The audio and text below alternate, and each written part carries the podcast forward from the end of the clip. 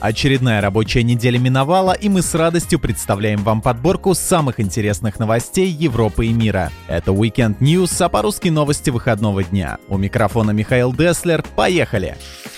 Польше откроются отели, детские сады и торговые центры. Об этом заявил премьер-министр страны Матеуш Моровецкий. Работать они начнут в начале мая. В торговых центрах будут действовать ограничения количества посетителей. Один человек на 15 квадратных метров. С начала эпидемии в стране зафиксировано 12,5 тысяч случаев заражения коронавирусной инфекцией. Власти Кипра тем временем сообщают, что туристический сезон в их стране стартует в конце июля. Как говорят в Министерстве туризма Кипра, к этому сроку страна сможет принимать туристов из ограниченного числа стран. При этом о ключевых рынках Британии и России речи пока не идет. Страну посетят гости из Германии, Швейцарии, Греции, Израиля и государств Северной Европы. По сообщениям властей Кипра, из-за коронавируса экономика страны потеряет полтора миллиарда евро туристического дохода.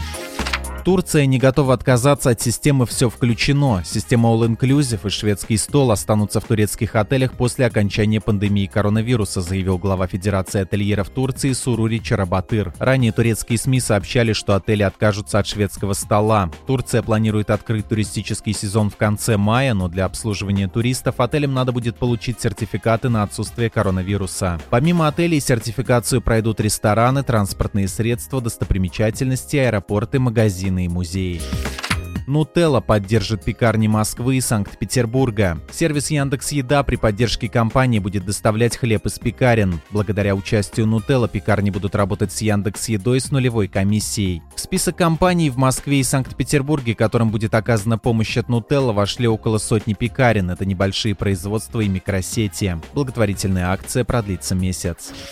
Свыше 100 французских городов станут дружелюбнее для велосипедистов. Так, Париж планирует создать 650 километров новых велодорожек. Первый этап завершится уже к 11 мая, когда в городе, как ожидается, частично ослабит карантинный режим. Улучшение велосипедной инфраструктуры Париж планировал раньше. Мэрия обещала к Олимпийским играм 2024 года сделать пригодными для езды на велосипеде все улицы города, убрав для этого с обочин 72% парковочных мест. Среди других французских городов, которые планируют планирует активно развивать велосипедную инфраструктуру в ближайшее время Лиль, Руан, Лиман и Марсель, пишет Европульс. В Роттердаме появится плавучий жилой квартал. Он разместится недалеко от центра города на реке Ниве Маас. 18 многоквартирных домов в нем расположены на понтонах. Каждый день они будут подниматься и опускаться вместе с приливом на высоту 1,5-2 метра. Дома в новом квартале будут оборудованы солнечными батареями и автономными системами отопления, работающими на биомассе. Шесть плавучих домов уже построены, и в течение месяца жильцы начнут въезжать в новые квартиры. Плавучие дома существовали и раньше, в том числе в других городах в Нидерландах, Великобритании и других европейских странах. Похожий квартал сейчас строится в Амстердаме, он будет готов через несколько лет.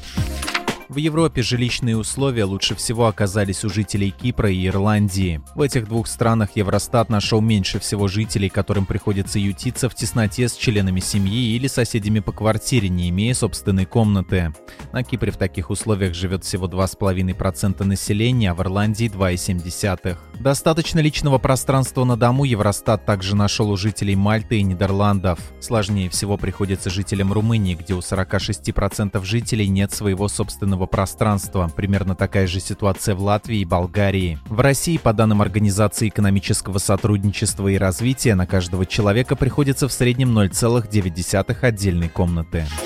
В Помпеях перерабатывали мусор. К такому выводу пришла международная команда ученых, исследующих останки погребенного города. Раньше археологи считали расположенные за северной стеной города валы последствием землетрясения, которое случилось за 17 лет до рокового извержения Везувия. Но оказалось, что это были сортировочные станции. Здесь собирали черепки от разбитой посуды и подобный мусор, потом его сортировали и продавали как строительный материал. Это предположение подтвердилось, когда археологи внимательнее посмотрели на стены и пол городских построек. Многие состояли из кусочков керамической посуды, осколков гипса и другого вторичного строительного материала. Для красоты стены покрывали штукатуркой. Кроме того, исследования почвы в разных районах города показали, что в Помпеях действовала централизованная система сбора органических отходов. Древние источные воды и другой органический мусор собирали в ямах, где он перегнивал и превращался в компост. Это удобрение потом использовали на полях и в городских зеленых зонах. Плоский мир Терри Пратчета экранизируют в виде сериала. Производством займутся кинокомпании Motive Pictures и Endeavor Content, пишет издание Variety. Какие именно произведения будут экранизироваться, пока не сообщается. В серию юмористической фантастики о плоском мире на данный момент входит более 40 романов. Общий их тираж превышает 100 миллионов книг. Первый роман цикла был написан в 1983 году. В ближайшее время на экраны выйдет сериал «Стража» по мотивам истории про городскую стражу Анкморпорка, главного города плоского мира. Weekend News каждую неделю. Самое интересное со всего мира. У микрофона был Михаил Деслер. Отличных вам выходных.